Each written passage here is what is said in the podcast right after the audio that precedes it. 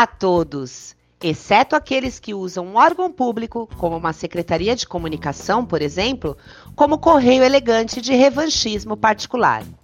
Estou aqui mais uma vez com meus companheiros de suíte. Ai, André, sinceramente, com esse cabelinho estilo pandemia, onde eu cresci, você não duraria um minuto. É, Carlinha, você é uma bobona, uma chata. Contarei tudo para minha mãe e, por favor, tome muito cuidado com a PF. Mas não é a Polícia Federal, é o prato feito, porque o arroz está muito caro. Vou passar para minha amiga. Oi, Cris. Oi, você quer uma bola quadrada também? Isso seu tio sabe, não mostra. Já foi o tomate, já foi o feijão, dessa vez é o arroz o vilão. Essa semana me peguei analisando. Se a lei do livre mercado prega que quando a demanda é baixa, o preço cai, e se estamos vivendo um nítido recuo no consumo, porque cargas d'água, um pacote de arroz chega a custar 30 reais. Bom, talvez eu tenha me enganado em algum ponto dessa análise, para alegria do fandom de Adam Smith. Por quê? Se por um lado temos uma queda agressiva no poder aquisitivo, que propicia a ida às compras, por outro temos a permanência de mais pessoas em casa, com seus hábitos modificados, inclusive os alimentares. Ou seja, temos mais gente trocando fast food e hambúrgueres pela comidinha do dia a dia, o bom e velho arroz com feijão. Isso acarreta um aumento na demanda por essa iguaria, que ao contrário da carne, que quando está em alta faz a alegria do tiozinho do carro dos ovos, não pode ser substituído com facilidade. Embora seja esta justamente a sugestão do senhor João Sanzovo Neto, presidente da Associação Brasileira de Supermercados. Não, ele não assumiu nenhuma responsabilidade pelo aumento de preço do arroz ou cogitou qualquer avaliação econômica mais aprofundada. Ele nos mandou comer macarrão mais um discípulo de Maria Antonieta para a coleção. Outro possível culpado pela alta de preço é que a mão invisível do mercado não é a mesma que cuida da mercadoria. Esta aprendeu já nos idos tempos do Acordo de Taubaté, de 1906, que reter a safra e muitas vezes até deteriorar parte dela pode causar um lucro maior do que colocá-la à venda. Quando as pessoas começarem a se preocupar em estocar o produto, em meio à grande demanda, a procura se tornará ainda maior e o preço irá subir. Agro é tech, agro é pop e agro é canalha quando lhe convém. Mas quero me ater aqui a um fator que sempre vem à baila quando o assunto é a moeda do tio Sam. Dessa vez a pergunta é: o que o dólar tem a ver com o arroz. E de uma vez por todas, eu lhes recomendo que quando você for comunicado do aumento do dólar, não finja que não é com você. Não pense que por não ter umas verdinhas guardadas isso não lhe interessa. Gente, dólar e economia estão intrinsecamente ligados, como arroz e feijão. Quando uma moeda estrangeira se valoriza, automaticamente a nossa se desvaloriza, o que torna nossas commodities mais baratas no comércio exterior, ao mesmo tempo que aumenta o valor negociado pelo produtor. Em bom português de humanas, está compensando muito exportar arroz. Para os países que compram, porque pagam menos, e para os vendedores, que além de lucrarem mais, têm a possibilidade de entrar em novos mercados. Sendo assim, sobra ainda menos arroz para nós. Outra dúvida é a manutenção da inflação brasileira em menos de 0,5%, segundo apurado pelo IPCA em julho, quando só o vilão da vez subiu até 40% em Porto Alegre, por exemplo, conforme apurado pelo repórter Fábio Turci para o podcast O Assunto. O que ocorre é que a diminuição na aquisição de artigos de luxo, itens relacionados a viagens, passeios e até gasolina puxam ou mantêm a inflação em um patamar baixo. Por isso, esse não é o único índice a se levar em consideração quando falamos da saúde econômica de um país. A alta de preços em itens da cesta básica, essenciais para a sobrevivência da grande maioria das famílias brasileiras, demonstra mais uma vez quem paga a conta da má gestão econômica. Aliás, quem quiser entender um pouco mais sobre o fator desleal que tributa mais os pobres, pode ouvir nosso episódio 8 sobre impostos e tributação com a participação fantástica do Renato Leite. Por fim, ficamos com o que o horizonte nos anuncia: a diminuição do auxílio emergencial, Uma guerra política que coloca mais lenha sob a frigideira que tem refogado o nosso ministro da Economia e a espera pelo novo produto que assumirá o posto de vilão no rodízio do descaso a que somos submetidos há anos. Na dúvida, já vou separar meus brioches. Galeria Terra Plana. E hoje no Terra Plana nós vamos pensar aí, vacinar ou não, eis a questão. Na terça, dia 1 de setembro, o presidente Jair Bolsonaro afirmou que ninguém pode obrigar ninguém a tomar vacina em referência a uma possível futura campanha de vacinação contra a Covid-19. Porém, querido, só que não, presidente. A Constituição brasileira permite sim que o governo crie mecanismos para obrigar que as pessoas se vacinem. Vamos lá, querido, que no artigo 196 da Constituição Federal determina que saúde é um direito de todos e um dever do Estado. O Estado tem obrigação constitucional de implementar políticas sociais que visem a redução do risco de doenças e deixar de se vacinar não é apenas uma questão de escolha individual, é uma atitude que afeta toda a coletividade. O presidente da Sociedade Brasileira de Virologia, Fernando Rosado Spilkin, numa entrevista para o site da BBC News Brasil, ele explica: se uma parcela importante da população não se vacina, o vírus continua circulando em níveis que permitem sua manutenção prolongada na população, trazendo evidentes danos à saúde e, por consequência, à economia, além de todos os outros aspectos afetados por eventuais quarentenas e afins. Lembrando que devemos considerar que o vírus acaba chegando em pessoas que, mesmo não querendo ou querendo se vacinar, não tiveram acesso à vacina ou não puderam se vacinar por causa de outras doenças, como pacientes imunossuprimidos, em tratamento de câncer, doenças autoimunes e afins. O Brasil é considerado por muitos o país com o melhor programa de imunização do mundo. Isso a gente está falando até 2019, né? E por que, que ocorreu essa diminuição? A gente não pode esquecer estou achando justificativas, hein? Que houve redução no investimento na saúde, nas pesquisas e, consequentemente, diminuiu o número de suprimentos, vacinas que chegam aos locais, né, aos municípios. Soma-se a isso tudo o endosso do governo no movimento anti-vacina e voilá! Temos um surto de sarampo, por exemplo, o Brasil ficou vários anos sem sarampo e agora tem milhares de casos porque uma pequena parte da população deixou de se vacinar. Ok, temos a questão da quarentena, isolamento social, o medo de pegar a doença, etc, etc, etc. E isso faz com que as pessoas fiquem temerosas. Mas lembrem-se, criaturinhas, já não estamos mais falando sobre a sua liberdade individual, mas sim uma questão de saúde pública. E na balança da justiça, Casos de epidemias e doenças que são uma clara ameaça à saúde pública, como a Covid, o direito à saúde pública prevalece. Bem ou mal, falem de mim. Hoje começarei com uma frase atribuída a Albert Einstein. Exemplo não é uma outra maneira de ensinar, é a única maneira de ensinar. O exemplo precisa vir de cima e não apenas com palavras, mas com ações. Me lembro de uma ocasião em que o filho de um casal amigo meu soltou um palavrão enquanto estava jogando videogame. E a mãe o repreendeu e disse: Fulano, não fale palavrão, é feio. E a resposta do menino foi: Se é feio, por que o papai vive falando palavrão todos os dias?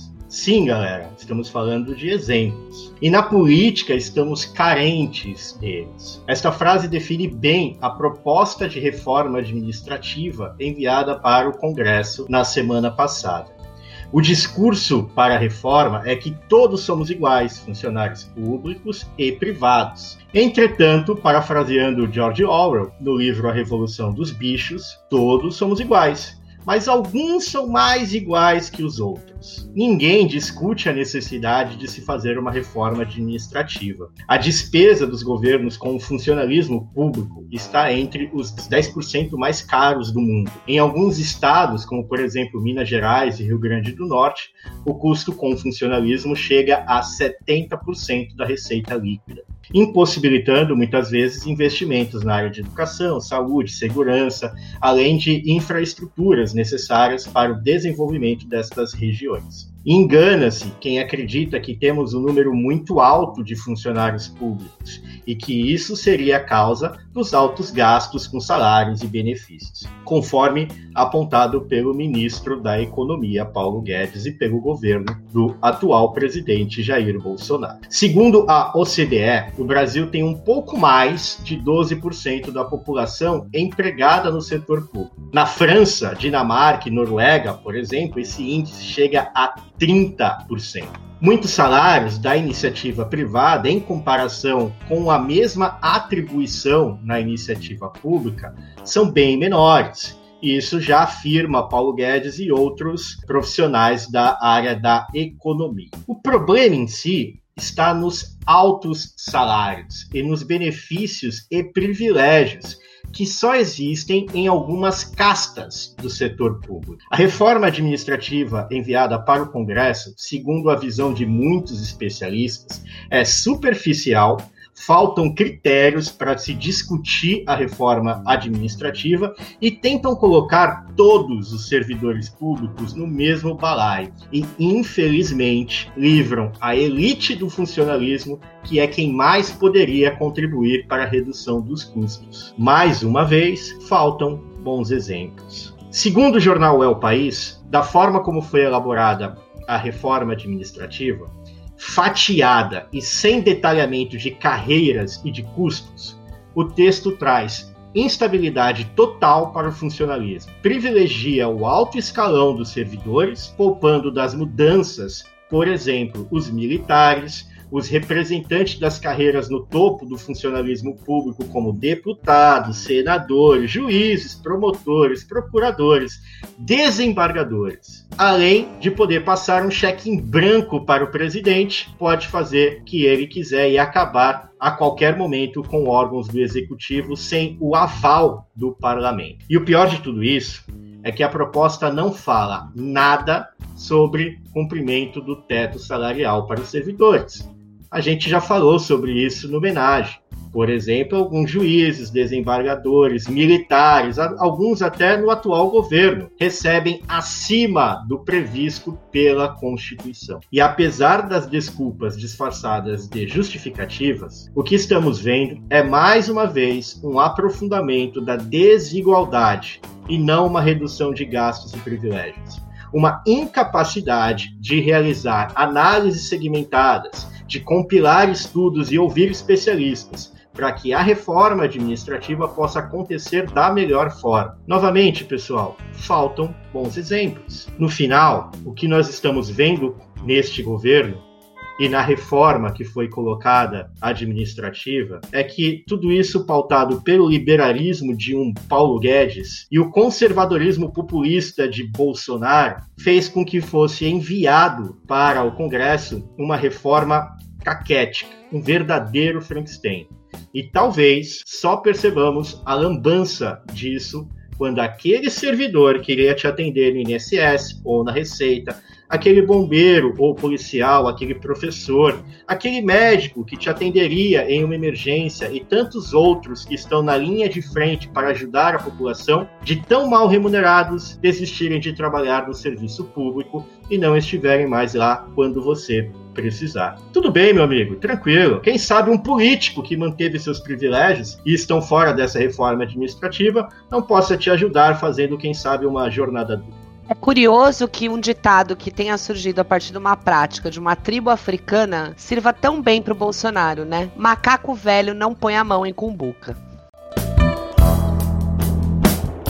E muito bem, hoje nós vamos discutir um problema que está presente em nossa sociedade mesmo quando nós não nos percebemos: violência social.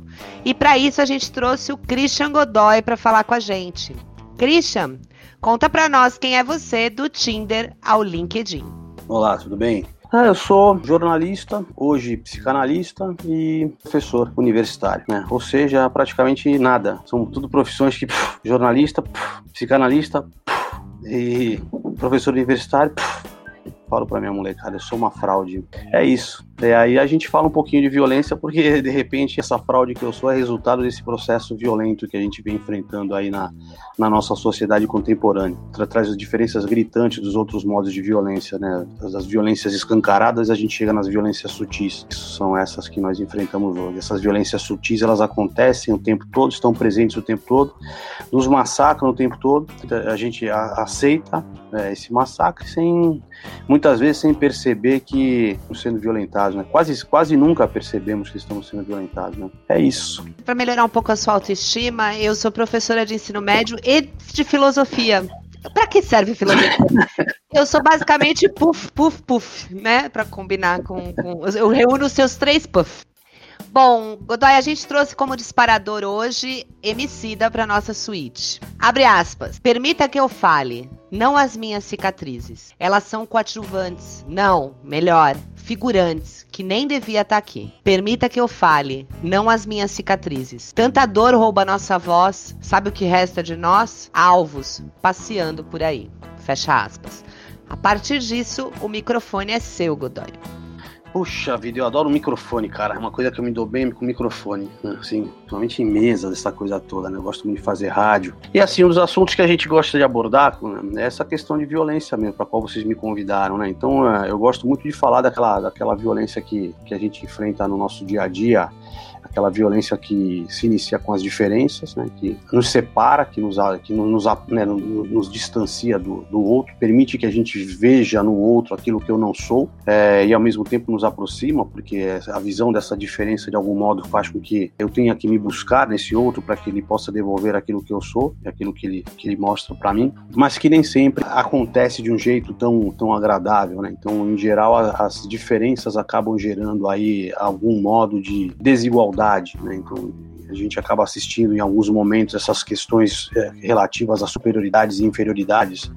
E a partir de contextos históricos, sociais, etc e tal, que a gente vê na, no nosso mundo ocidental civilizado aí que tem início na Grécia e vai se desenrolar aí na, na nossa Idade Média e posteriormente aí na, na, no nosso processo de modernidade, chegando a esse mundo do pós-moderno hoje que, que, traz isso tudo é, de algum modo muito fantasioso, né, nessa aceitação das, das diferenças de modo tão pleno, de modo tão agregador, então de modo tão politizado, eu não sei o quanto isso é, o quanto isso traz de benefício para as nossas pessoas, né, para nossas singularidades. Eu não sei o quanto essa aceitação dessas diferenças e dessas desigualdades fazem bem aí para nossa pessoa, né, para aquilo que nós somos. Eu não vou ficar usando termos nenhum de, eu não quero usar termos dentro de campos nenhum, entendeu? nem de psicanálise, nem de, nem de lugar nenhum. Eu prefiro ficar sem trabalhar com esses termos e me considerar principalmente nessa questão da, da violência mesmo. Temos assistido aí a, a batalha dos, do, dos negros, por exemplo, para poder de algum modo conquistar o seu espaço, as mulheres a conquistar o seu espaço, né?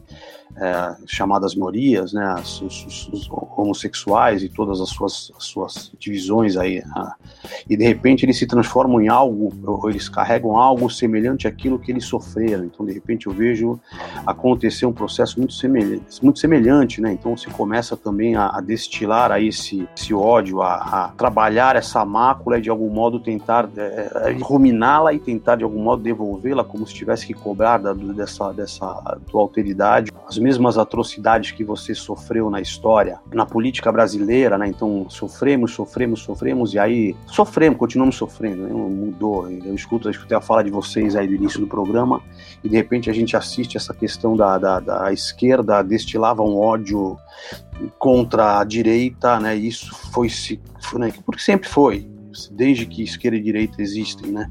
E de repente hoje a direita que está aí fazendo a cena, está posta em cena, ela vai destila aquele ódio e aí fica os 30% com os 30% e com os outros 30% que estão para lá e para cá e não sabe o que diz. Então, sociedade é essa que a gente quer construir, se a gente não consegue entender que essas, é, o convívio entre diferenças não necessariamente pede que haja desigualdade, não, não necessariamente pede que deva existir essa sobreposição de um sobre o outro. Né? De que modo eu vou, eu vou ensinar meu filho de que daquilo que ele é dentro de uma sociedade, sendo que ele é inúmeras coisas que lhes são que, que lhes foram dadas. Né? De que modo eu vou trabalhar isso com meu filho, por exemplo? É, você não é somente um homem, você não é somente o meu filho, você não é somente um brasileiro, é, você tem muitas outras características, muitos, muitas outras camadas que te fazem ser aquilo que você é. Então, como operar essas camadas todas de modo a conseguir ser aceito e aceitar essa, esse outro que se põe diante dele? Penso que, o, que, que, essa, que essa questão de violência, é, que você colocou o Emicida, né? O Emicida ele traz nas, nas canções dele e nos videoclipes, né? Tem videoclipes que são sensacionais. Ele traz é, essas cicatrizes que ficaram, que, que estão no, na, na, no brasileiro e nas, e nas várias instâncias do brasileiro.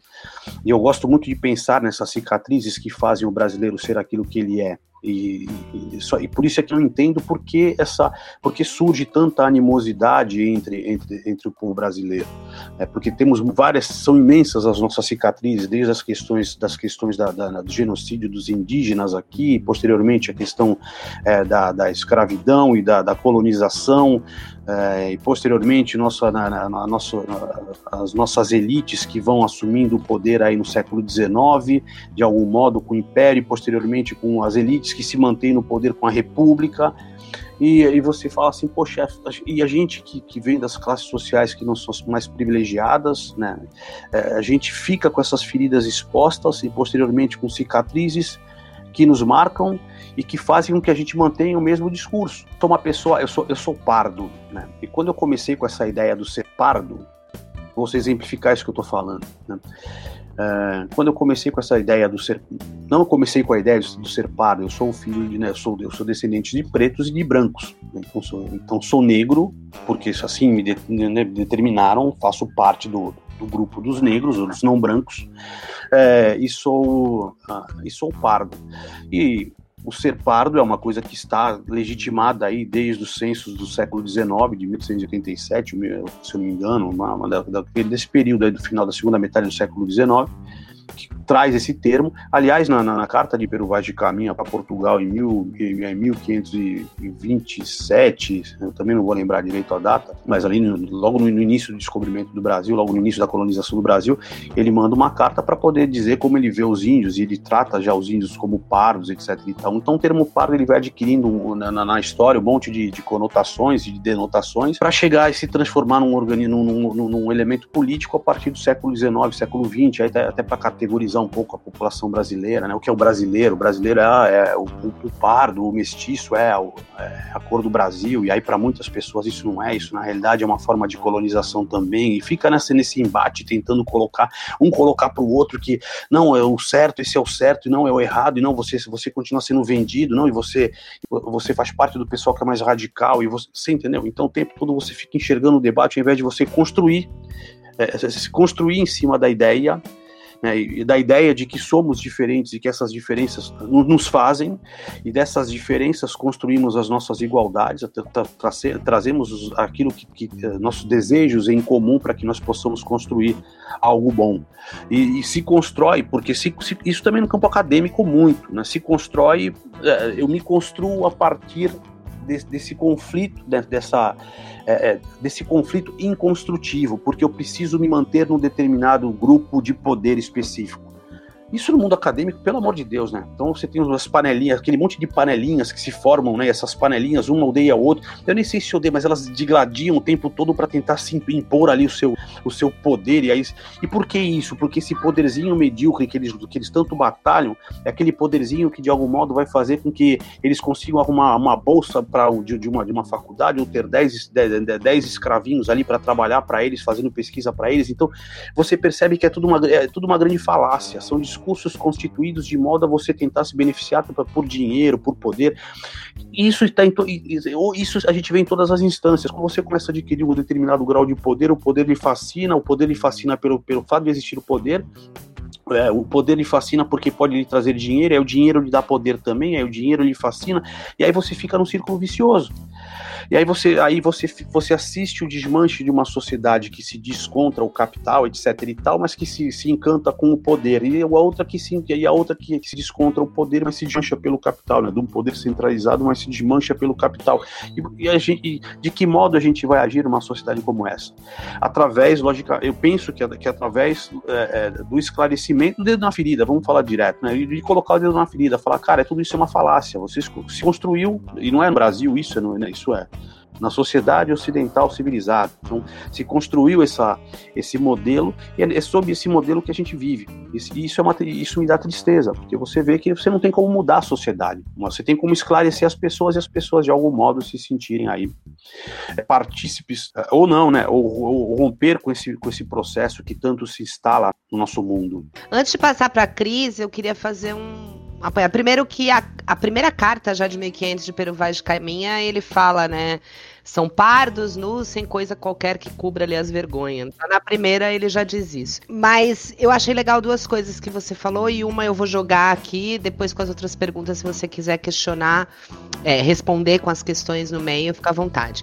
A primeira é que eu gosto muito desse tema diferença e desigualdade, desde que eu estudei Boaventura de Souza, e eu acho que falta isso mesmo, a gente perceber quando é diferença, e a diferença é necessária, porque às vezes a gente quer combater a diferença achando que vai acabar com a desigualdade. Não, quando a gente não aceita a diferença, a desigualdade se amplia. É uma necessidade a diferença do outro, né? Se fôssemos todos iguais, éramos robôs ou viveríamos numa ditadura, porque é o que quer fazer, todos iguais. Então eu acho muito interessante isso como fator de geração de violência social. E uma outra coisa que eu pensei aqui é a competição das dores. Isso existe muito na esquerda e existe muito em todos os campos, mas principalmente na esquerda. Há uma competição das dores. Não, mas eu sofri mais, mas aquele sofreu mais, mas aquele sofreu mais. Quando a dor ela deveria unir e não ser mais um fator de competição numa sociedade que já é tão competitiva. E aí o que acontece? Para mim, numa visão sociológica, eu acho que essa competição muitas vezes é um fator de manutenção de privilégio. Então, eu, quando eu me coloco como vítima, eu não preciso mexer no meu privilégio. E aí eu comparo a minha dor à sua e não preciso fazer nada. Então, é mais uma forma de violência. Esses discursos que você cita, eles são muito para manutenção do privilégio, até que seja sem perceber. Não estou dizendo que a pessoa faz por maldade, mas é preciso descortinar isso. Cris, manda a sua pergunta.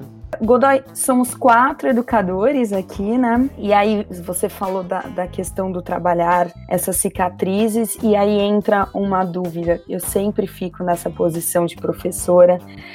Como trabalharmos essas cicatrizes sem banalização do tema, sem essa questão do vitimismo, e assim por diante? É, eu não sei como responder isso, né? Você não tem uma como trabalhar. Você vai ter que perceber o momento em que a gente vive, os contextos nos quais nos colocamos, nos quais nos inserimos, né, para que você possa de algum modo desenvolver, perceber os sintomas e de algum modo é, tentar ali aliviar a dor que ele traga, né? Você não tem uma, não, não existe uma receita, você não tem como ver uma receita, né?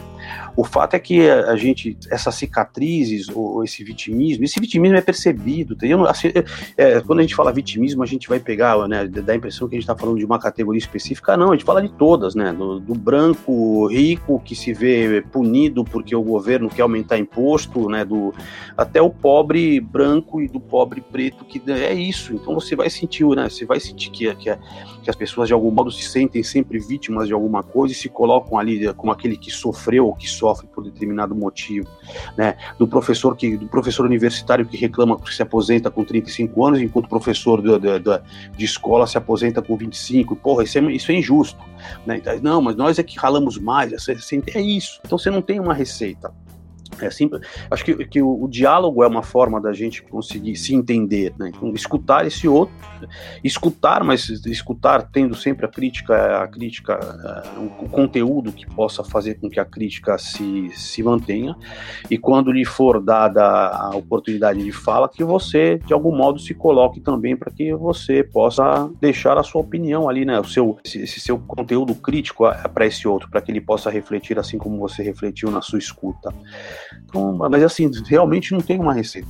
Porque aquilo que o pessoal sofre numa favela, o que o pessoal sofre num bairro de bacana, o pessoal sofre no Nordeste ou no Sul, são contextos muito diferentes. Quando a gente fala das questões de pele, tem o lance da, do, do, que é a miséria e do que é a pobreza. Então, é, essa, essa, essa, diferenciação da miséria e da pobreza é uma coisa, né? Você, o pobre às vezes o pobre tem uma vida digna, o cara pesca, né? O cara com caiçara, sei lá, o cara que tem uma vida digna ali, ele, ele tem uma vida simples, mas né, ele é pobre, mas a vida do cara é, é, é uma vida que lhe dá, né, lhe, lhe, lhe traz esperança. Que, E tem aquele cara que, poxa, cara, se olha o cara defeca embaixo de onde ele come, né, bicho? E, e aí esse cara não tem expectativa. E né, é isso, são contextos, não dá pra gente. É, acho que o grande lance é a gente perceber, é perceber de onde, onde se instala essa. É onde, onde começa a surgir essa, essas questões nas nossas relações. A partir de que momento eu me coloco como sendo melhor ou me coloco como sendo pior do que alguém, é de, de como isso acaba gerando, é, gerindo né, é, a minha relação. Em que momento eu me passei a me achar melhor? Eu sou professor há 25 anos, vai fazer 26 anos que eu dou aula.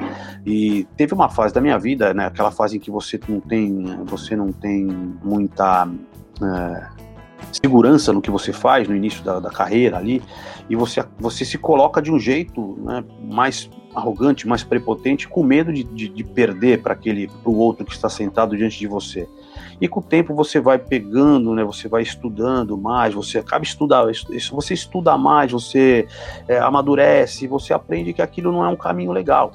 Eu dei aula no Santa até 2012, de 95 a 2012.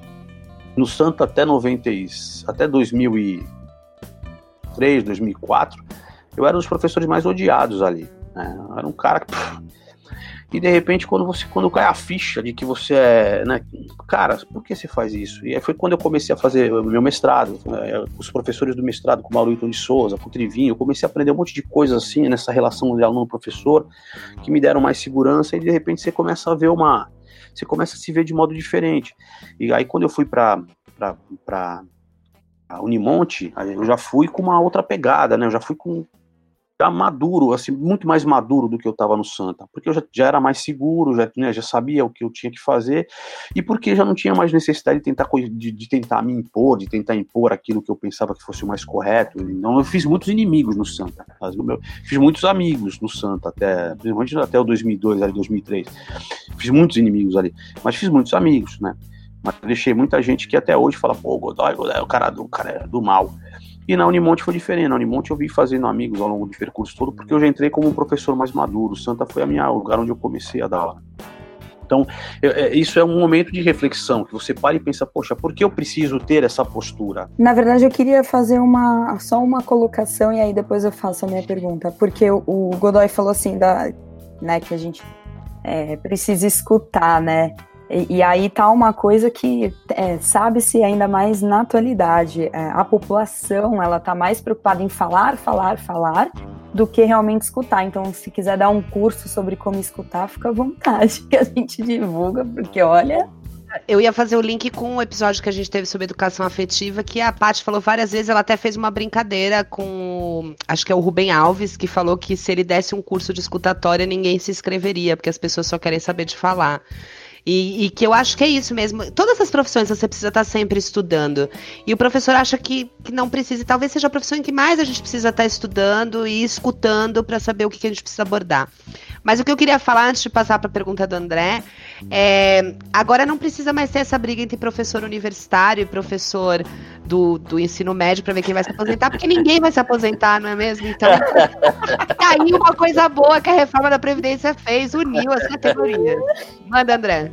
Eu queria fazer um comentário, Godoy, baseado até na, na, nessa questão de relação com o poder. Né? A gente sempre falou que o Brasil era um país pacífico, o Brasil era um país tranquilo, que a gente, de certa forma, era um país de aceitação, de diversidade, etc, etc, etc. E de uns colocar uns cinco anos para cá, parece que a porta do armário abriu e aquela galera que estava ali escondida apareceu e chutou o balde. Mas e aí eu tentando fazer uma análise, mas o porquê disso, né? E eu acredito que isso tem muito a ver com o poder de voz. A partir do momento que a minoria, e a gente é, é engraçado, a gente sempre fala minoria, mesmo sendo a maioria na questão de números de população, mas a minoria no sentido de, de, de direitos, né? É, de privilégios, digamos assim, começou a ganhar voz, começou a ter voz, começou a se colocar, a se posicionar, começou a questionar o poder e muitos começaram a assumir o poder. E aí vem essa questão, essa violência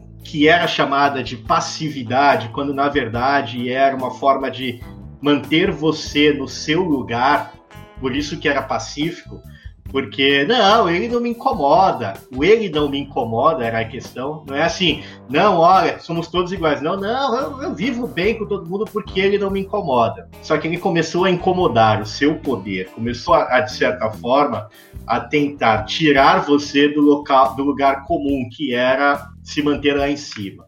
E aí a gente está vendo esse preto no branco, esse sol e lua, ou seja, essas oposições totais de uma galera que também quer esse poder, começou a questionar quem está lá em cima e quem está lá em cima não quer sair. É uma violência social. O que a gente está perdendo, está tá, tá vendo agora, na verdade, é a manifestação mais expansiva daquela violência social que era colocar o outro no lugar dele enquanto ele estiver ali, para mim tá tudo bem, e era considerado de certa forma passividade e um país muito passivo e pacifista. Vou tentar exemplificar aqui para ver se o André concorda. É mais ou menos assim. Gente, não tenho nada contra negro, tenho até amigos que são, mas a partir do momento que eles vão estudar com meu filho na mesma faculdade é um problema. Ou que eles têm dinheiro para comprar um tênis igual do meu filho é um problema. É mais ou menos isso, André? Pô, eu fiquei durante 10 minutos tentando elaborar e tu resolveu em 30 segundos. Sacanagem isso, mas tudo bem, é isso mesmo. Eu queria pegar o gancho, quando você responder isso, Godoy, que você pudesse citar outros tipos de violência social que a gente sofra e que não perceba que sofre. Puxa vida, meu, acho que para os não brancos é muito evidente, isso fica, isso está nos, nos, livros, alguns brancos perceberam isso, né, quando a gente entra no mercado, e até hoje, eu tenho 51 anos de idade, eu entro no mercado, eu entro no dia aqui do Canal 1, por exemplo, o segurança fica atrás de mim, né, porque eu de chinelo e bermuda sem camisa, o cara vai atrás, fala, meu, o cara não é branco, né, então é isso, são coisas que acontecem no nosso cotidiano, já que, desde que eu me conheço por gente, eu morei na ponta da praia, morei no Canal 7, quando era, quando era jovem, isso que eu vejo acontecer não acontece tanto, tanto, tanto hoje, porque as pessoas acabaram tomando consciência aí da sua, né, dos seus direitos, mas nos anos 80, 90, para entrar por um, num elevador, por um elevador social era quase impossível, só se tivesse com um amigo meu que morasse no prédio. Agora eu ia na casa do amigo meu só pelo serviço. Né? Então são coisas que a gente vem acontecendo normalmente. Agora você tem, você tem violências que acontecem, você quer ver que engraçado, tá vendo? Mudaram os currículos das, da, das, das, das, universidades, fizeram, né, fizeram um, uma, uma, tremenda violência, e aí eles esvaziam os seus números de aulas, né, tiram de você aqui o seu ganho, o seu ganha-pão, e de repente eles jogam umas migalhas, vocês querem alguma coisa, eu te dou alguma coisinha, e essas migalhas, como se a gente fosse pombinha, né? Eles jogam umas migalhinhas e fica aquele monte de pombinha em cima das migalhinhas, tentando pegar aquele pouquinho que tiraram o meu quinhão todo, né? Tiraram o meu pão todo, e de, jogam as migalhas, as pessoas ficam em cima daquelas migalhas, não, esses 20 reais me interessam. Mas você ganhava 60, como é que você aceitou perder os 60 para ganhar 20, né? E aí você, você vê aquela batalha eu fico indignado com esse tipo de coisa. E você vê que as, as instituições enche, estão se enchendo de dinheiro, eles faturam só de bilhões, eles não falam em milhões, né? E de repente você vê instituições em São Paulo que mandaram embora numa tacada só 1.700 funcionários, agora em junho, julho, você entendeu? E, e é isso que a gente está assistindo aqui na Baixada Santista também. É, são formas de violência que é, o professor universitário, que é um cara que deveria ter consciência, não universitário, o professor, que, que, tem que ter consciência, que tem que demonstrar consciência, que deve, deve formar a consciência dos seus alunos, aceita esse tipo de, de, de, de, de postura de modo passivo. E eu podia, o André começou a falar de passividade e atividade, eu falei assim, não, nós não somos passivos, não existe a passividade, até a nossa passividade, ela é uma atividade, é a minha aceitação da posição que me é delegada, porque eu, de algum modo eu tenho que me entregar para isso que me foi imputado né? Então eu, eu vejo os professores, eu tenho que ficar aqui na, na, instituição porque eu preciso do plano de saúde, mas ele nem pesquisou para ver o quanto ele paga na porra do plano de saúde dele, quanto aquilo ali, e quanto ele vai pagar se ele sair. Aí eu fui pesquisar o meu, falei, mas se eu pagasse para minha família gastar 200 reais de plano de saúde, e eu pago 600, você, e aí você fica com medo de sair porque você vai ter que pagar por. Você entendeu? Então a pessoa fica, ela fica tão absorta naquele mundo, ela fica tão presa naquele mundinho que ela que, que, que transformaram, trans, te transformaram em, em verdadeiros zumbis escravos, em escravos ideológicos, né? Escravos discursivos. E você se acredita preso naquele mundo que você não tem saída. E de repente, quando você coloca a cabeça para fora, você fala assim: caraca, tem um mundo lá fora para eu poder descobrir, bicho que é mais ou menos o que essa molecada de hoje faz, né? Eu não preciso trabalhar para vocês, seus imbecis. Eu, eu monto num joguinho aqui, faço um, eu monto um, né, e vou ganhar meu dinheiro aqui, ganha mesmo, né? O cara vai ali, vai, fica falando de bobagem o dia inteiro, jogando o dia inteiro, e o cara vai ganhando o dinheiro dele. E vocês idiotas estão aí vivendo desse jeito, nessa, nessa, você entendeu? São formas de violência que a gente não percebe. Tem grupos que, que, que, reconheciam isso e lutavam por isso. Os sindicalistas lutavam para os anos 80, né? Tivemos aqui na greve Santos era uma porra, a cidade das greves, era maravilhoso, no país estivador, então pô, tu via aquelas coisas, parava o porto, achava lindo, né? E de repente hoje você vê um monte de banana, cara, as pessoas aceitam aquilo que é dado, né? E, e aí? Isso, isso, só vai, isso só vai sofrendo, sofrendo. Você vai, a questão da gentrificação, que é uma coisa horrenda, né? Que a gente. Aí vão ali massacram, massacram, massacram o bairro, aí de repente o cara vai construir um prédio maravilhoso no meio daquele bairro que já tá massacrado, que é cheio de cara que construíram lá Unifesp, aí do lado um, um mega empreendimento do lado da Unifesp, eu faço doutorado na Unifesp ali, né? Um mega empreendimento, e aí vai de alguma forma tentando aumentar o preço da, da daquilo que tá no entorno para poder fazer aquelas pessoas irem embora dali, aí desvaloriza aquele imóvel, eles vão e compram aquilo por um precinho e vai sabendo que eles querem transformar aquilo tudo, né? E você vai aceitando esse tipo de você aceita, você vê aquilo acontecer e ninguém fala, ninguém fala, não tem gente que fala, mas fica falando sozinho, nas, na, na, fala, tadinho, tem um amigo meu que foi aluno nosso lá da, da, na, da Unimute, o Ailton, o Ailton é sensacional, e ele percebe isso, ele fica, fica na voz dele lá sozinha, né, tentando de algum modo lutar com os, com seus, é, com seus é, moinhos de vento, que não são moinhos de vento, na realidade são fatos, né, cara? Não é isso. Não querendo é ser hipócrita, porque eu comecei falando que muitas vezes a gente fala dos nossos sofrimentos como uma forma de manutenção dos privilégios. Mas com muita consciência que eu sou uma mulher branca, eu já falei isso em outros episódios, hétero, cis, casada, né, na, no, no, regime normal, não, não, não sou adepta do poliamor, sempre ao dia de amanhã, Leonardo, desculpa, mas eu, eu por enquanto sou assim. É, graduada, então assim, estou desempregada no momento, mas não passo, nunca passei fome. Passei situações difíceis. Eu, eu costumo falar que eu passei vontades, não fome. Eu falo isso, inclusive, para os alunos que querem ser professores. Professor, eu quero fazer licenciatura, eu vou passar fome. Eu falei, não, você vai ter vontade de comer algumas coisas que você não vai conseguir, mas fome não vai passar. Agora, com essa nova realidade, eu já tenho dúvidas, né? Que os alunos não me ouçam. Ou ouçam, né? Vamos ouvir. Mas enfim, o que eu quero dizer é que assim, em 2005, eu saí de Santos, no local onde eu trabalhava, e comprei uma casa em Praia Grande, quase chegando em Mongaguá. Então eu tenho uma casa muito longe do local onde eu trabalhava, sofria muito para ir voltar, cheguei a ter hipotermia, porque só tinha uma moto, às vezes eu vinha no frio, na chuva e tinha crise de hipotermia e ficava doente. Pegar ônibus, chegava a ficar quase duas horas e meia dentro do ônibus em pé para vir para cá.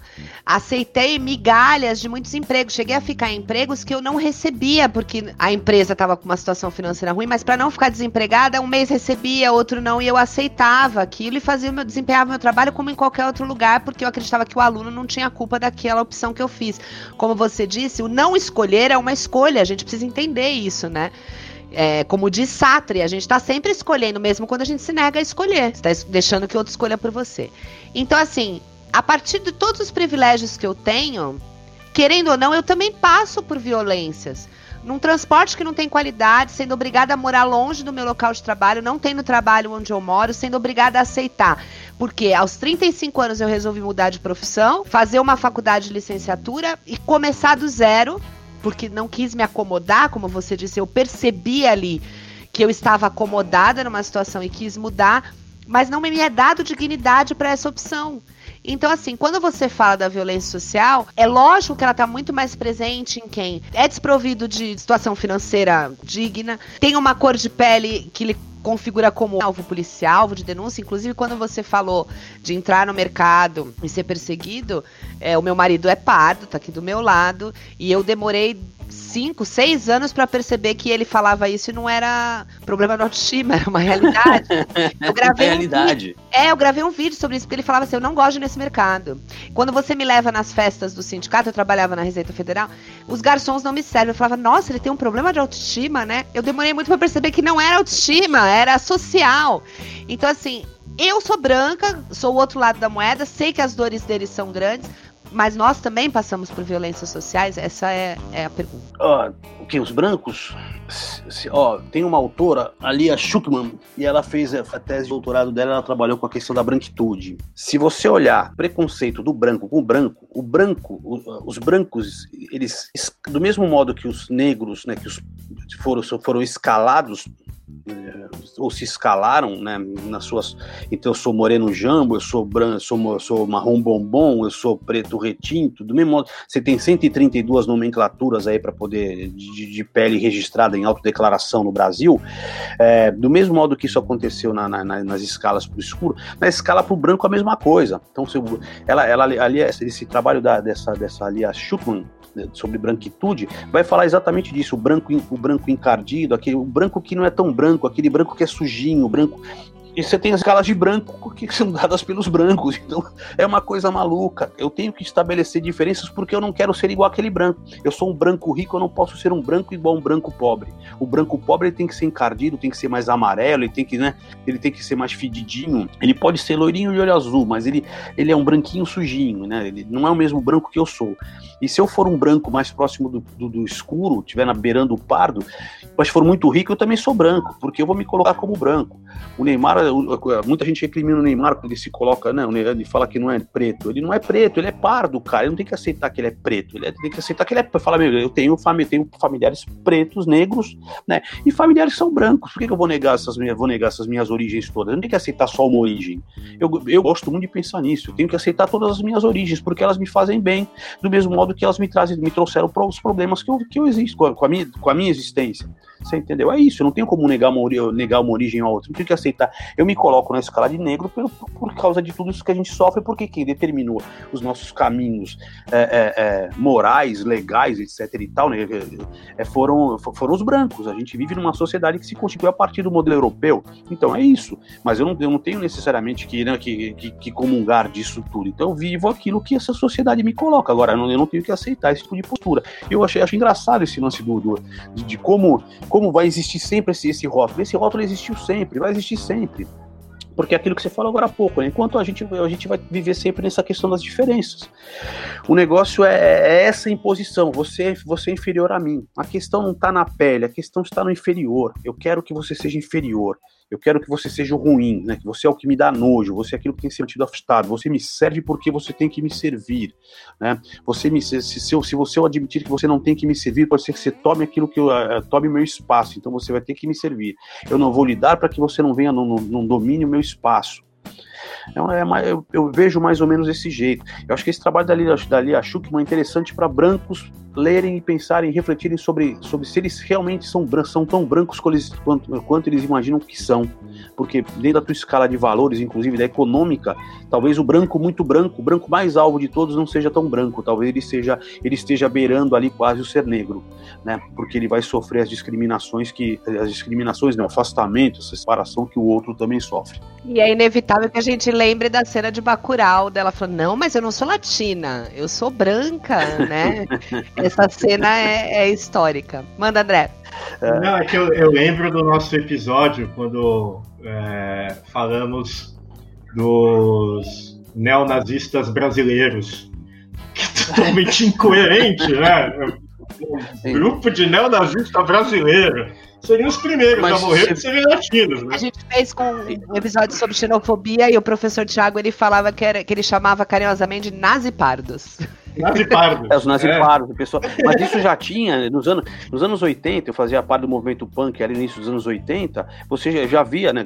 Tinha os, tinha os carecas de subúrbio, que eram os carecas de Os carecas eles aceitam. Os carecas eles são nacionalistas, eles são integralistas. E, e o pessoal do, do os, os, que eram os, os, nazistas, né, aquele pessoal que eram os skinheads, esse pessoal era o pessoal que, que não aceitava essas misturas. Então o cara raspava a cabeça para esconder que o cabelo era pichain, né? E se colocava naquele grupo, porque a cor da pele permitia. Mas se o cabelo crescesse um pouquinho, ferrou, né, cara? E, no, e aí o pessoal que não conseguia se incluir ali ia pros carecas, de, né? E se enfiava no grupo dos carecas, que pelo menos ali ele sendo negro ele era aceito, mas ele podia ficar careca, andar com bota e curtir o som, que o som dos caras é muito legal. É, a música Oi é uma música muito legal. Ela é engraçada, ela é colorida, né? Mas só que, né, infelizmente, a gente vive essa, vive essa, vive essa realidade.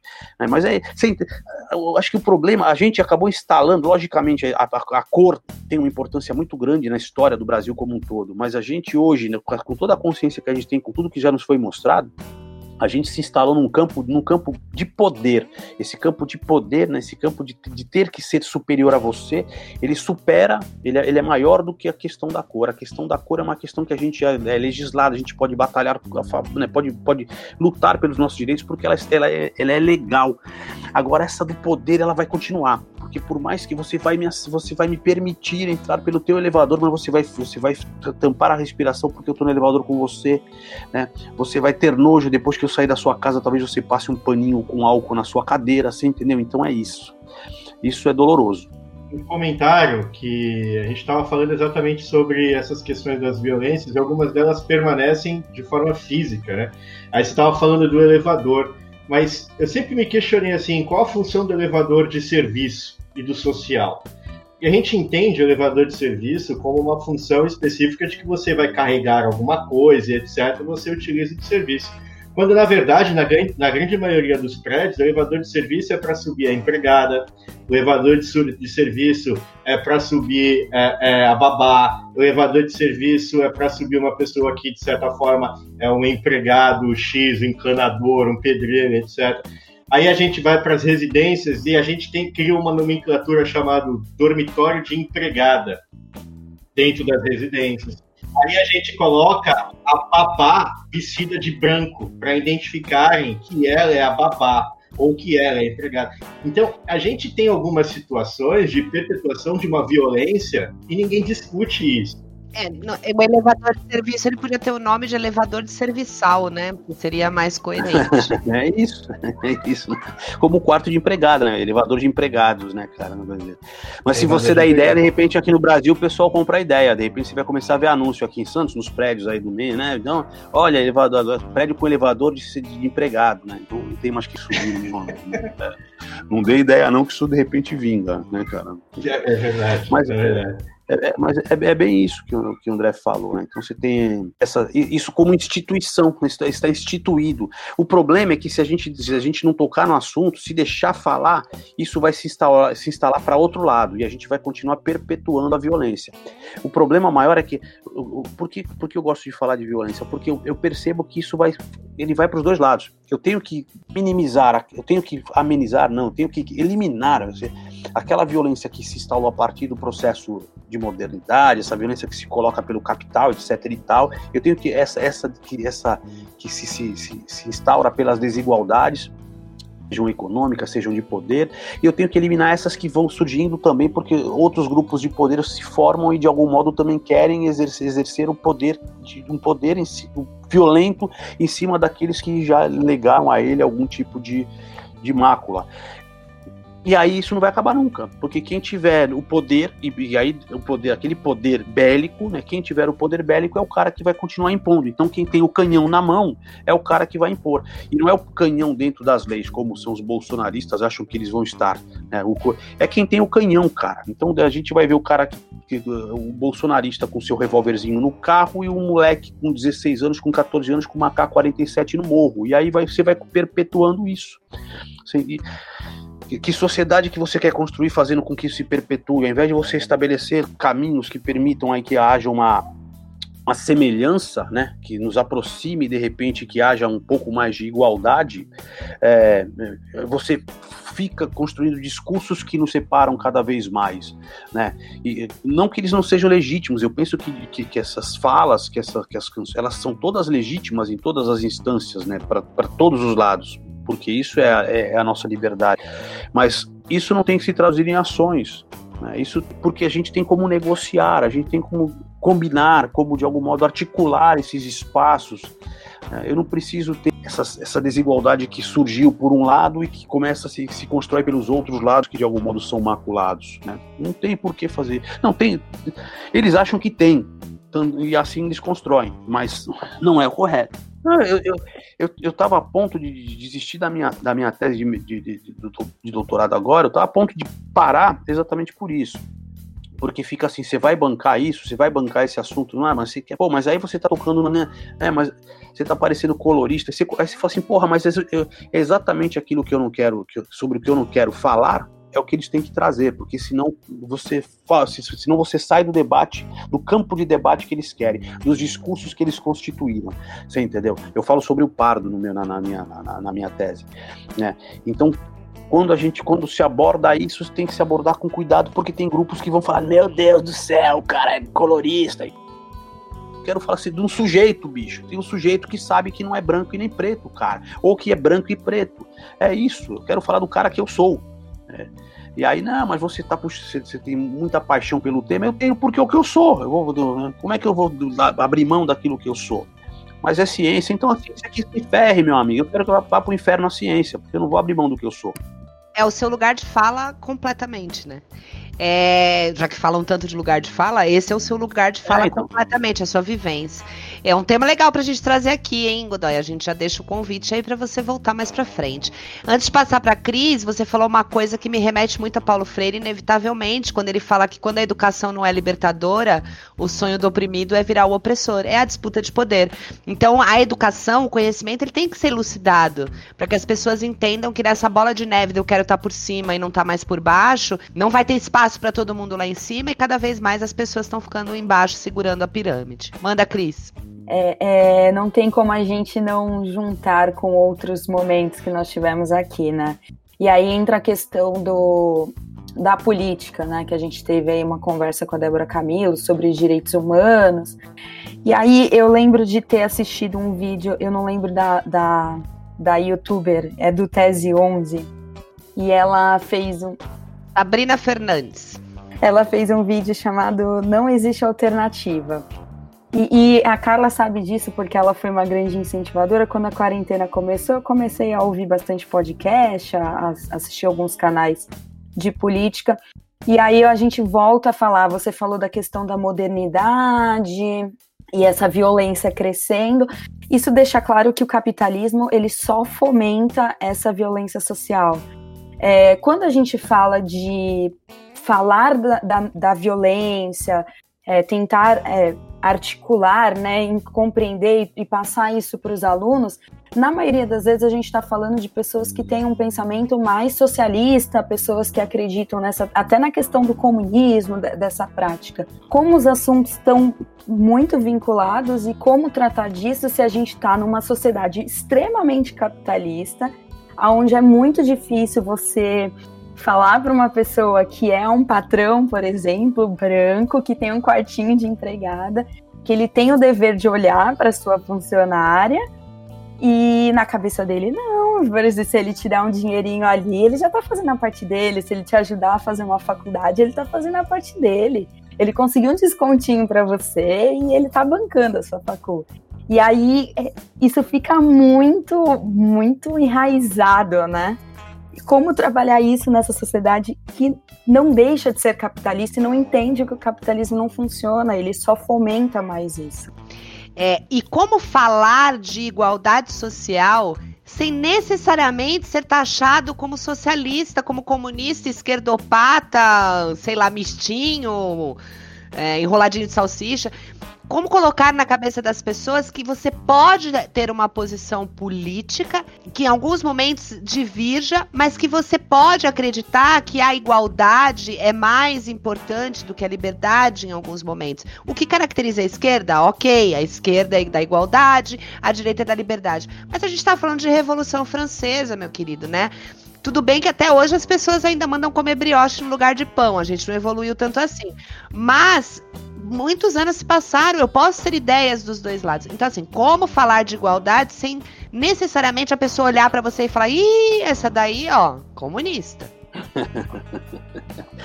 Ai, meu Deus, o problema, é, o problema são, esses, são os nossos ismos, né? Esses ismos que nos foram legados, né? Então, de, de que modo a gente conseguiria tirar, tirar o rótulo de ismo de, de alguns, de, de, algum, nem são discursos, né? Muitas vezes são, são proposições e, e elas vêm carregadas de, vêm carregadas com esses ismos que, que, que nos foram dados. Eu penso que, de, acho que a primeira, primeiramente a gente deveria mostrar como esses ismos foram prejudiciais para nossa para as nossas estruturas e são até hoje como são até hoje é, porque os ismos realmente foram, todos eles, né, todos eles, o, o, nazismo, o fascismo, o comunismo, o socialismo, todos eles de algum modo eles foram nocivos porque de algum modo eles privilegiaram e privilegiam até hoje determinados grupos sociais, os grupos sociais que, que, que colocaram, que puseram ele como elemento dominante. E através de armas geralmente. E também as, as religiões, né, todos esses ismos que vieram com a, que, que se dividem por todas as religiões, a mesma coisa, né? Então eu penso que é, se, seja entendendo essa, o, o, esse papel que nós temos que foge dessas estruturas. Então o que faz com que eu não, que eu, eu não tenho como fugir do mundo que me é dado, eu não tenho como fugir do capitalismo. A gente do mundo ocidental é, não tem como fugir do capitalismo. Tudo, o nosso ódio ao capitalismo se constrói, se constitui dentro do capitalismo. Então a gente odeia o capitalismo sendo fruto do capitalismo como um todo, das escolas que são alimentadas pelo capitalismo, né, das nossas relações de poder, das nossas relações sociais que são alimentadas pelo capitalismo. Então, nós somos frutos do capitalismo, porque nem, nem saberíamos como seríamos como fruto do, do socialismo, do comunismo, porque não estamos vivendo nele, porque não vivemos nele. Talvez um, um russo de 70 anos saiba discursar sobre como é ser fruto do, do, do comunismo, mas a gente não. Né? A gente vai continuar discursando é, o, o, os outros ismos dentro, dentro do capitalismo. Né? Inclusive, construção de, de a construção das nossas das nossas arrogâncias e, e da, daquilo que nos reduz também são constituídas a partir do, do, do, discurso do capitalista, daquele que imprimiu o livro, daquele que botou o livro na livraria, que possibilitou que somente você que tem dinheiro, que tem acesso, que tem a compreensão, que teve bons professores consiga ler. Eu pego alunos que vão sair da faculdade, uma boa parte sair da faculdade sem conseguir entender uma linha do que é isso. E é isso, por quê? Porque não foi não, não, não, não prepararam o cara para entender o que era comunismo, nem, nem nada, nem nada. É para ser peão. Ah, se forme e seja peão, cara. A tua função é ser peão. Você entendeu? Então, de repente, é você conseguir fazer para mostrar para a pessoa, falar, amigão, independentemente de bandeira, de comunismo, de desses idiotas todos que na realidade arrebentaram com o mundo da razão, estouraram com, com a razão, já tinham estourado com a religião, de repente me estouram a razão, e falar pro cara, meu amigo, você tem que perceber é, como isso te afeta. Então, você, você pensa que você sendo peão, é, depois de pagar, de gastar 50 mil reais numa faculdade, é aquilo que vai satisfazer a sua vida? É. No mundo capitalista é isso que te satisfaz? Então, é, é trazer para o cara, de repente, aquilo que é a realidade dele. Fala assim, ó, é, é, pôr, é, é pôr o dedo na ferida. O Trivinho, o Trivinho falava muito isso, né? É pôr, tem que pôr o dedo na ferida. Eu gosto muito dessa ideia de, é pôr o dedo, falar, o problema não, não são os ismos, não. Problema é aquilo que estão legando para você, cara. Estão te transformando num, num objeto. Né? E você pensa que é sujeito sendo esse objeto, se, se, transformando no objeto que querem que você seja. E você se imagina, não, mas eu vou me tornar um bom profissional. Profissional que é um objeto de alguém. É aquele que vai ser manuseado, manipulado, vai ser é, é oprimido, vai ser humilhado. E a hora que não precisarem mais de você, tchau é deixar isso claro pro cara. Você não, você não vai se formar para ser, ser a pessoa mais. Você não, putz, os alunos que fazem jornalismo, não, porque eu quero ser um Faustão. Não vai ser, cara, esquece. Né? Você não tem absolutamente nenhuma qualidade que te possa, que possa se transformar no Faustão. E nenhum, dos, nenhum defeito que possa se transformar no Faustão. Ele é só ele. Né? Você é o que você é. De repente você vai ser só isso que você é, ou de repente você vai ser pior, ou de repente melhor. Mas você não vai ser ele, cara. Eu roubei a brisa da Cris, da primeira pergunta dela, de como você falar para um cara que é o patrão, né? Primeiro sem parecer socialista, agora você respondeu. Mas falar para ele que um quartinho de empregada, pagar a faculdade da filha da empregada e dar um dinheirinho por mês, não é dar dignidade para aquela pessoa. Como é que isso entra na cabeça da, da, da casa grande? Não entra, não, mas não, isso não entra na cabeça. Não, você não, cara, os caras que já têm essa estrutura constituída não entra, porque ele não quer abrir mão do. Ele, como é que ele vai abrir mão daquilo que lhe foi dado? Não vai, mas não entra jeito nenhum. E não vai entrar dos filhos dele também, não. Ele prepara os filhos para que os filhos não aceitem aquilo. Pode ser que o filho filho dele, depois que estudar muito, na marra ali, na cacetada, no, no objetivo, né? Pagou o melhor cursinho do Brasil, etc e tal. Aí ele consegue entrar numa, numa USP, numa ECA, numa FFLESH, aí o cara muda. Aí o filho vai aparecer em casa barbudão, fedido, sem tomar banho, com chinelo de dedo lá, aquelas calças toda ferrada, né? Com aquelas bolsas toda velha, encardida do lado, cabeludo, aí, aí vai acordar. Aí o filho dele vai mudar de posição. Mas enquanto o filho dele fizer parte do mesmo grupinho que ele, daquele grupinho que ele quis que o filho dele fizesse parte, para transformá-lo no, no, né, nesse, burguês, nesse modelinho pequeno burguês, é isso que vai ter.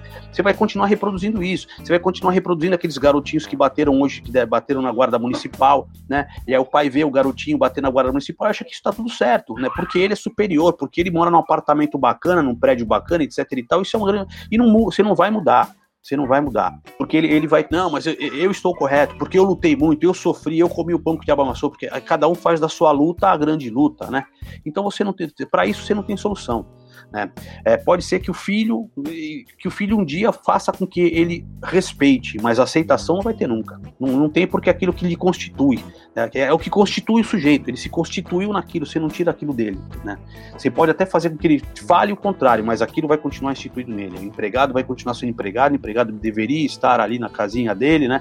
Tem que deveria continuar pegando elevador, ainda que ele faça o contrário, que ele discurse o contrário, mas no seu sentimento, na sua subjetividade, ele vai estar sempre ali com é, sabendo que aquele lugar não é lugar para ser dividido com ninguém. Eu, eu queria só acrescentar, porque a gente há muito tempo fala sobre educação, né? Godoy tocou aí em vários assuntos ligados à educação, e a gente teve aí, e ainda está tendo, um pouquinho mais disfarçado, porque muitas coisas surgem com esse governo e a gente acaba esquecendo de pautar algumas coisas. Mas até pouco tempo a gente teve muitos políticos tentando vender a ideia que a melhor solução para uma educação de qualidade, educação infantil, fundamental e etc., era um voucher. E aí eu pegaria um aluno de uma escola pública de renda baixíssima, daria um voucher para esse aluno estudar numa escola particular, entendendo que o, o, a única ideia era apenas ele ter uma educação de qualidade creditando qualidade ao valor financeiro, como se de certa forma a qualidade estivesse dentro da escola privada. Primeiro, um absurdo. E segundo é, esqueceram que todo o restante, convivência, convivência social, convivência é, é, de cultura, de política, de ambiente e etc., iriam influenciar muito a vida dessa, dessa pessoa, ao ponto de ser talvez uma das maiores violências que essa pessoa poderia sofrer, que essa criança poderia sofrer. A comparação diária que ela vai fazer com o filho do cara que vai comprar mistinho todo dia na cantina, porque numa escola privada, você não tem cantina pública com pão com mortadela ou carne moída e aquele purê de batata com suco tangue. Você não tem isso. E esse cara não vai ter como se alimentar, esse cara não vai ter como compartilhar várias coisas, vários assuntos, vários lápis de cor, papel, mochila. E aí eu falei assim, não é possível que ainda se discuta isso quando na França na Finlândia ou nos outros países, na verdade, ao invés de botar o filho do pobre na escola do rico, se pega o filho do rico e se põe na escola do pobre. E aqui a gente tenta fazer o inverso. Eu vou, vou falar, um, um, você me falou isso, eu lembrei. Quando minhas filhas tiveram alguns problemas na escola pública, e era muito distante de casa, enfim, eu trabalhava numa escola particular e elas entraram como bolsistas nessa escola particular. Depois eu consegui uma vaga para elas numa escola de período integral pública muito boa, estadual aqui, e elas foram para lá.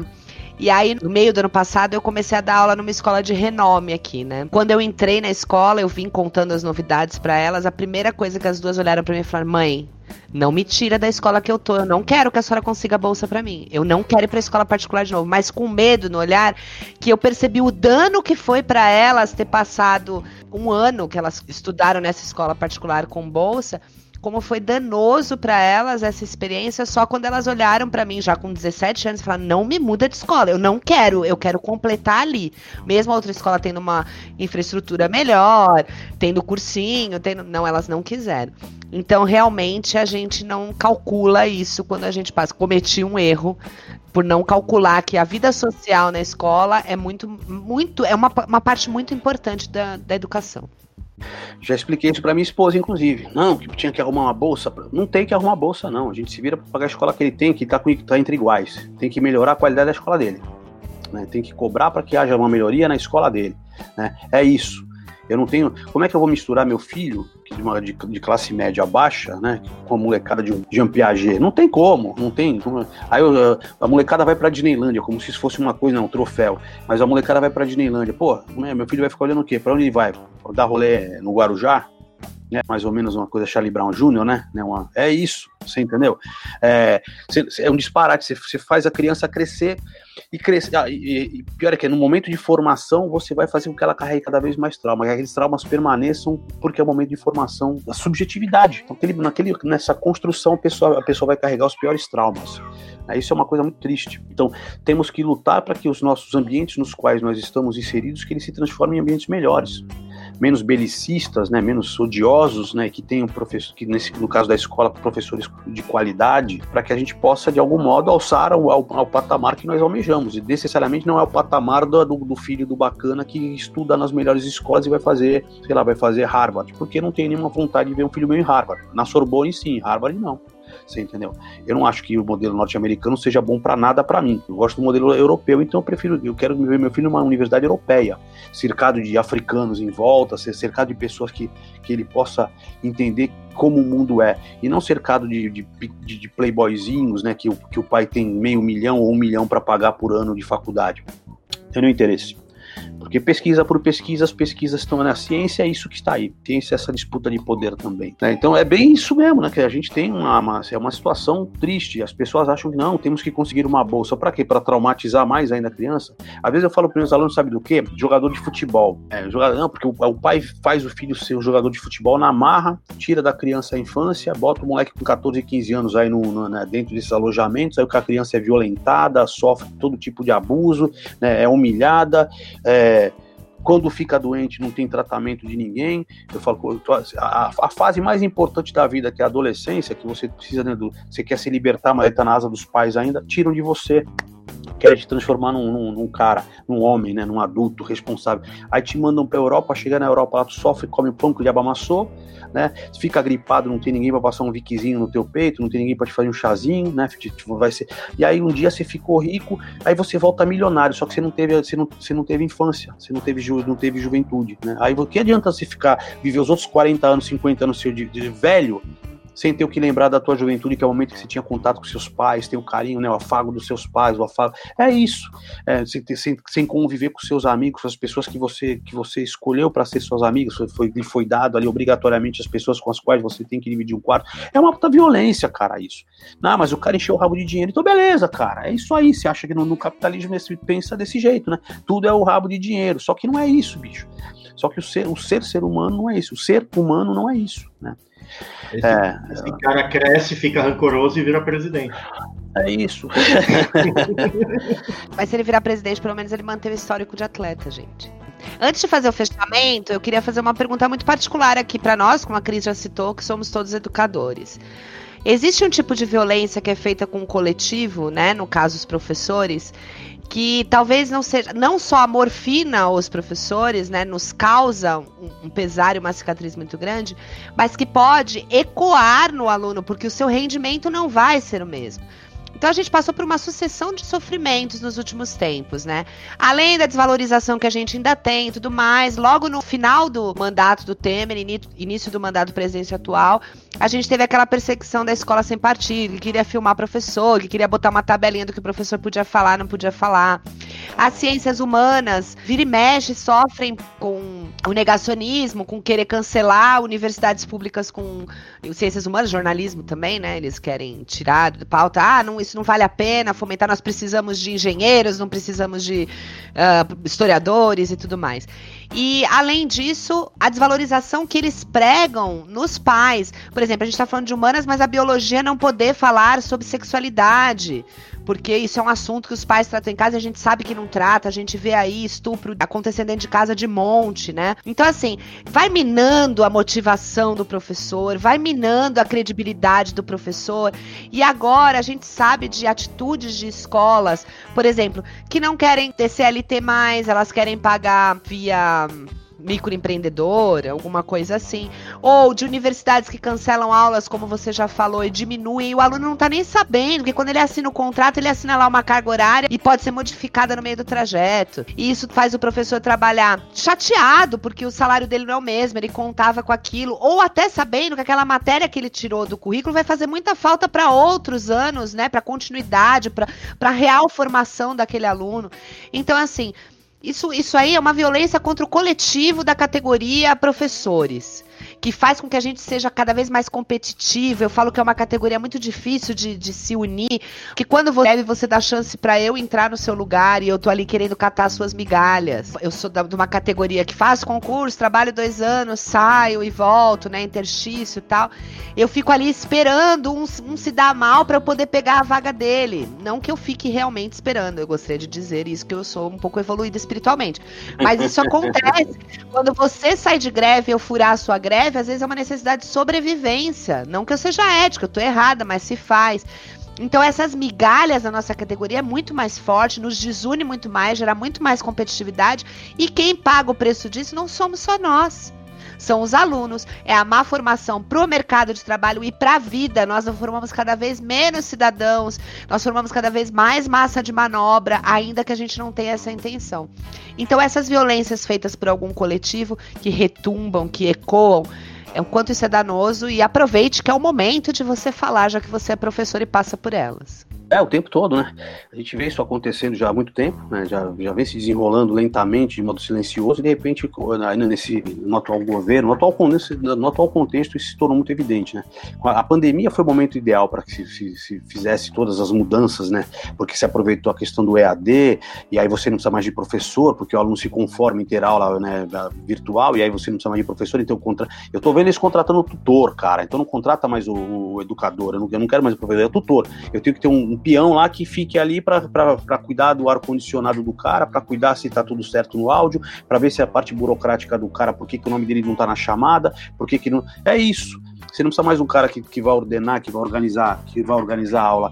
É, como é que você vai se, você vai se estimular a você, cobraram tanto, né, ao longo dos anos 2000, fui cobrado que nem louco para fazer os, os pós-graduação, mestrado, doutorado, etc e tal, e avançar, né, para pesquisa, não sei o que, blá, blá, blá, blá, blá, blá, e de repente aquilo tudo que você viu tá, foi jogado fora, porque hoje você tem que dominar é, é, é, é, o Canvas, você tem que dominar o Socrative, você tem que, você tem que dominar os apetrechozinhos que fazem com que a tua aula se transforme num, num, num, num paraíso da micagem, né? Você tem que ser o bobo da corte. Eu falo, aula, o Bozo chegou, às vezes eu brinco na classe, o Bozo chegou, né? Porque é o Bozo, você tem que fazer o um papel de bobo ali para todo mundo, ah, é o entretenimento, né? E, e, na, e na boa, o aluno quando entra na faculdade, ele não espera entretenimento não, isso é uma grande ilusão. O aluno ele quer, ele gostaria de, de ter uma aula Aí quando você mostra que é o entretenimento, o aluno fica no entretenimento, porque é o que ele tem.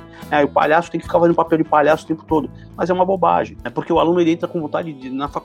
Era o sonho do cara, cara. O cara ele estudou a vida inteira, foi massacrado ali o tempo todo para poder entrar na faculdade. Quando ele entra, ele, ele sonha e fala: Eu quero alguma coisa diferente. Aí eles vêm, põem os bozos na classe lá para fazer papel com o seu nariz de palhaço, né? A sua patetada, com seus aplicativozinhos, não sei o que lá. O aluno acha um aplicativozinho, blá blá blá, né? É uma grande falácia. Né? É, é, são, são essas, essas violências elas vêm ocorrendo há um tempo, né? Então você tem que fazer, você tem que dominar o Socrativo, tem que dominar o Canvas, tem que dominar o, é, o Meet, tem que saber operar o Zoom e blá blá blá blá, blá meu amigo. E aí e a educação, por que, que você não cobra de mim mais diploma? Por que você não cobra? Aí os certificados que, quer, que querem me dar é certificado desse tipo de coisa. Esse tipo de coisa para mim não interessa. Depois que você tem um pouquinho, você, você invade um outro mundo, você quer conhecer um pouco mais daquele mundo. Eu não quero voltar para ter que conhecer mundo de tecnologia. Eu tenho 50 anos, eu não quero mais, né? Eu quero outro mundo. E, e nos tiraram isso, nos tiraram inclusive as, as, essas possibilidades, né? E aí você fala, poxa, você deveria prestar um concurso público e dar aula na, na universidade, na universidade pública. E aí você também vai ficar, vai, vai depende ou, ou vai ter que se dedicar plenamente o tempo inteiro a sua vida àquela atividade, porque a universidade pública também te cobra muito, né? Os alunos te cobram muito, então é isso. Se a pessoa tiver no pique, tiver na vibe, legal. Mas de repente no mundo de hoje eu só queria uma coisa: os meus cinco anos que faltam, que me estupraram, né? Que me violentaram, né? arrancaram de mim ali meus cinco aninhos para se aposentar, me deram mais 14, né? Eu queria isso para poder curtir a minha vida. Então, dos meus cinco anos que faltava, eu ganhei 14, né? Bandidos. Mas é assim, é, é isso, né? Eu quero ver se eu, né, se esse ano eu dou um jeito da minha vida e eu vou fazer outra coisa da vida. Porque realmente eu não, eu não, eu não estudei, não estudo tanto e não me dediquei tanto, a, não dediquei tanto a minha vida a isso, que é uma coisa que eu amo fazer para botar um nariz de palhaço e rodar bolinha na sala de aula, né? Me desculpe, mas não é isso que eu vou fazer, né? Se eles querem isso, então contratem aí os tutores, né? Com todo respeito aos tutores, mas sou, isso eu não sou, eu sou professor. Eu fiquei pensando agora que você vai entrar na sala de aula, vai começar a tocar aquela musiquinha. é isso que querem, é nisso que querem transformar o professor. É nisso que é nisso que estão transformando. Já está, o processo está em transformação. Né? E aí os profe... e tem professores que ficam ali que que, que oh, que maravilha, oh, meu líder, eu tava vendo uma reunião, meu líder. Eu falei, teu líder, o teu líder acabou contigo, seu idiota. O teu líder cortou teu salário por em um terço, seu animal. E tu tá chamando o cara de líder, seu imbecil, né? Porque o cara te ele te dá uma oportunidade de fazer um negocinho para você ganhar um conto a mais. Vá pro inferno, teu líder, o cacete, cara. Cortar a cabeça de um monte de, de líder aí por menos do que isso. Pessoal que vive no mundo da servidão voluntária, isso é uma coisa que não entra na minha cabeça, cara. É, Oi, Tire de Laboitier, Tire de Laboitier. Eu gosto muito desse papo. A, a minha terapeuta deve se revirar de ódio, porque muitas coisas retornam, né? Coisas que foram trabalhadas. Eu queria só terminar dizendo que a senzala continua revoltada e a Casa Grande sem entender. Então, muitíssimo obrigada. e é isso aí. Bem, eu eu sempre aprendo com esse cara, né? Convivo com ele há uns 10 anos aí na, na universidade. Eu, pô, aprendo demais com ele. É um cara incrível, com uma discussão maravilhosa. Eu tô competindo com ele, porque as aulas do Godoy, é, ele pega uma caneta e aí, cara, ele vai escrevendo na lousa e aí ele faz no final uma obra de arte muito melhor do que a de vários artistas que eu conheço, assim, porque a lousa tá toda rabiscada com várias informações, é incrível. Esse cara tem muito conteúdo para passar, tem muita coisa importante, inteligente, e fico muito triste de viver em um país onde profissionais desse, desse gabarito, com essa inteligência e com tanto conteúdo para passar, sejam, de certa forma, tão, tão desvalorizados. Godoy, Obrigadão, cara, por ter topado essa empreitada aí, por tudo que você colocou aqui pra gente. Tenho certeza que aprendi muito e me diverti muito também com tudo isso. Obrigado. Bom, eu quero agradecer a sua participação. Eu acho que foi um dos episódios em que a gente teve mesmo um bate-papo, não foi tanto ping-pong, foi um bate-papo, mexeu com muitas muitos casos vividos, né? E, é, e, a proposta é essa, foi muito legal. Queria te chamar para voltar em outra oportunidade para falar sobre o mesmo assunto, porque tem muitos campos que a gente não, consegue, não consegue explorar no tempo de, de um programa só, para falar sobre a sua tese de doutorado e para falar até sobre a sua trajetória punk. Achei isso o máximo e a gente pode explorar isso aí. Vamos falar sobre, sobre essas gerações antigas. Mas eu queria dizer que o conhecimento, eu sempre falo essa frase, né? O conhecimento dói, mas é uma dor necessária. Então a gente começou no nosso disparador falando da voz que nos calam. E eu acho que muito pior do que a voz que nos calam é quando a gente tem consciência e escolhe se calar. Então eu trouxe para o nosso fechamento, para você fazer a despedida, um pedacinho de No Caminho com Mayakovsky, do Eduardo Alves. Na primeira noite eles se aproximam e roubam uma flor do nosso jardim e não dizemos nada. Na segunda noite já não se escondem, pisam as flores, matam nosso cão e não dizemos nada. Até que um dia, o mais frágil deles, entra sozinho em nossa casa, rouba-nos a luz e, conhecendo nosso medo, arranca-nos a voz da garganta. E aí já não podemos dizer nada. É isso aí. Então não deixem eles roubarem a nossa luz, né? Nunca deixemos roubar a nossa luz. Iluminemos-nos. E eles não querem que nós nos, não, nos iluminemos-nos. Eles querem que nós nos mantenhamos na escuridão, porque assim eles podem nos dominar, né? Então é isso, é, é esse nos formar engenheiros, né? Porque eles têm que construir e não que pensar, né? Apenas isso. Valeu! Muito bem, agora nós vamos para os nossos contatinhos da semana. Começa você, Cris, com os balãozinhos subindo aqui na suíte. Vocês não estão vendo, mas os balãozinhos estão subindo. Ah, hoje a gente vai de feliz aniversário para as nossas voyeurs queridas, né? A Manu Abad, Julien Ares e Carla Dias. Parabéns para vocês, queridas.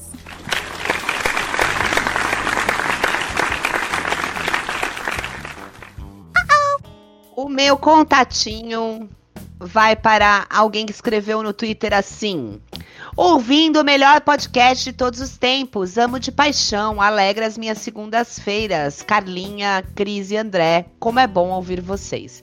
Então vai o meu agradecimento e um beijo grande para Gabriela Gonçalves Sarabando. Obrigada por nos escutar e continue nos escutando. O meu contatinho, na verdade, além de um agradecimento, por ter participado do nosso episódio anterior, que foi a professora Catuxa. Ela escreveu no Instagram, compartilhou e aproveitou para colocar que amou estar na suíte com a gente e também que adorou se apresentar do Tinder ao LinkedIn e aprendeu muito com tantas reflexões que foram colocadas na, na, na entrevista e também no programa.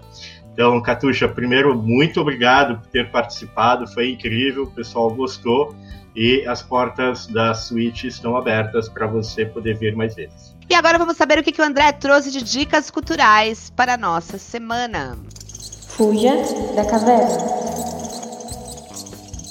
Relacionando os nossos filmes com o tema de hoje, que abordava violência social, eu optei por colocar dois filmes nacionais que pudessem abordar mais essa questão da violência de forma muitas vezes não percebida.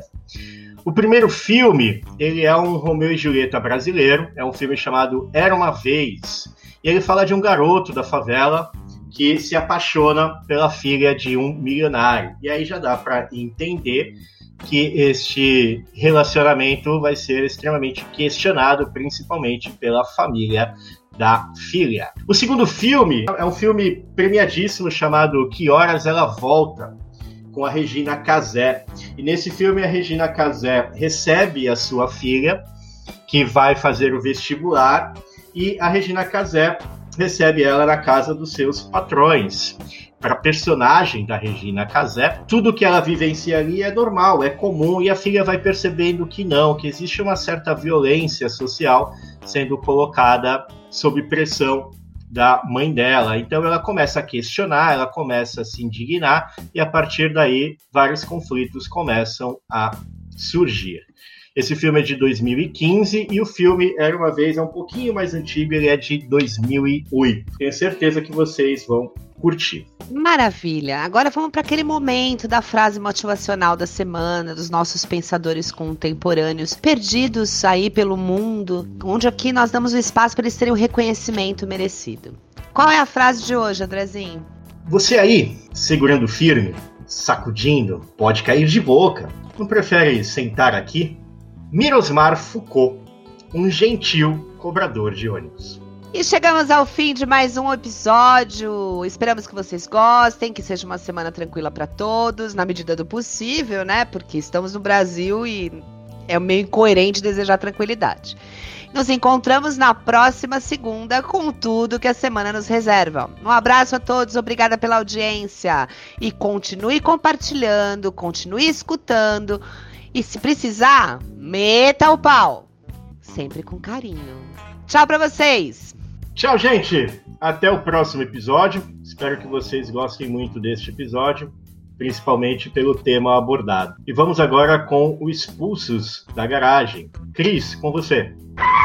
Expulsos, Expulsos da, garagem. da garagem. E hoje, no nosso Expulsos da Garagem, nós temos a Carla Mariani, que em 2006 resolveu se matricular em aulas de canto. Ninguém nem ela poderia imaginar que anos depois ela viveria exclusivamente de música, cantando aquilo que gosta e que sente que é de verdade. Segundo lugar no Prêmio Profissionais da Música de 2019, na categoria Blues, estando à frente grandes nomes do estilo no Brasil, a cantora tem subido degraus a cada dia. Isso é visível em, sua, em suas composições, que estão cada vez mais bem elaboradas e com a verdade que o blues precisa. Seu quarteto é formado por ela, Ian na guitarra, Tanauan no baixo e Heitor na bateria. No final de 2019, a cantora lançou o single Sweet Little Angel, a primeira música com seu quarteto, um blues feito nos moldes dos anos 60, com influências claríssimas de Muddy Waters, B.B. King e das divas Eta James, Big Mama e Janis Joplin. E com vocês, Sweet Little Angel.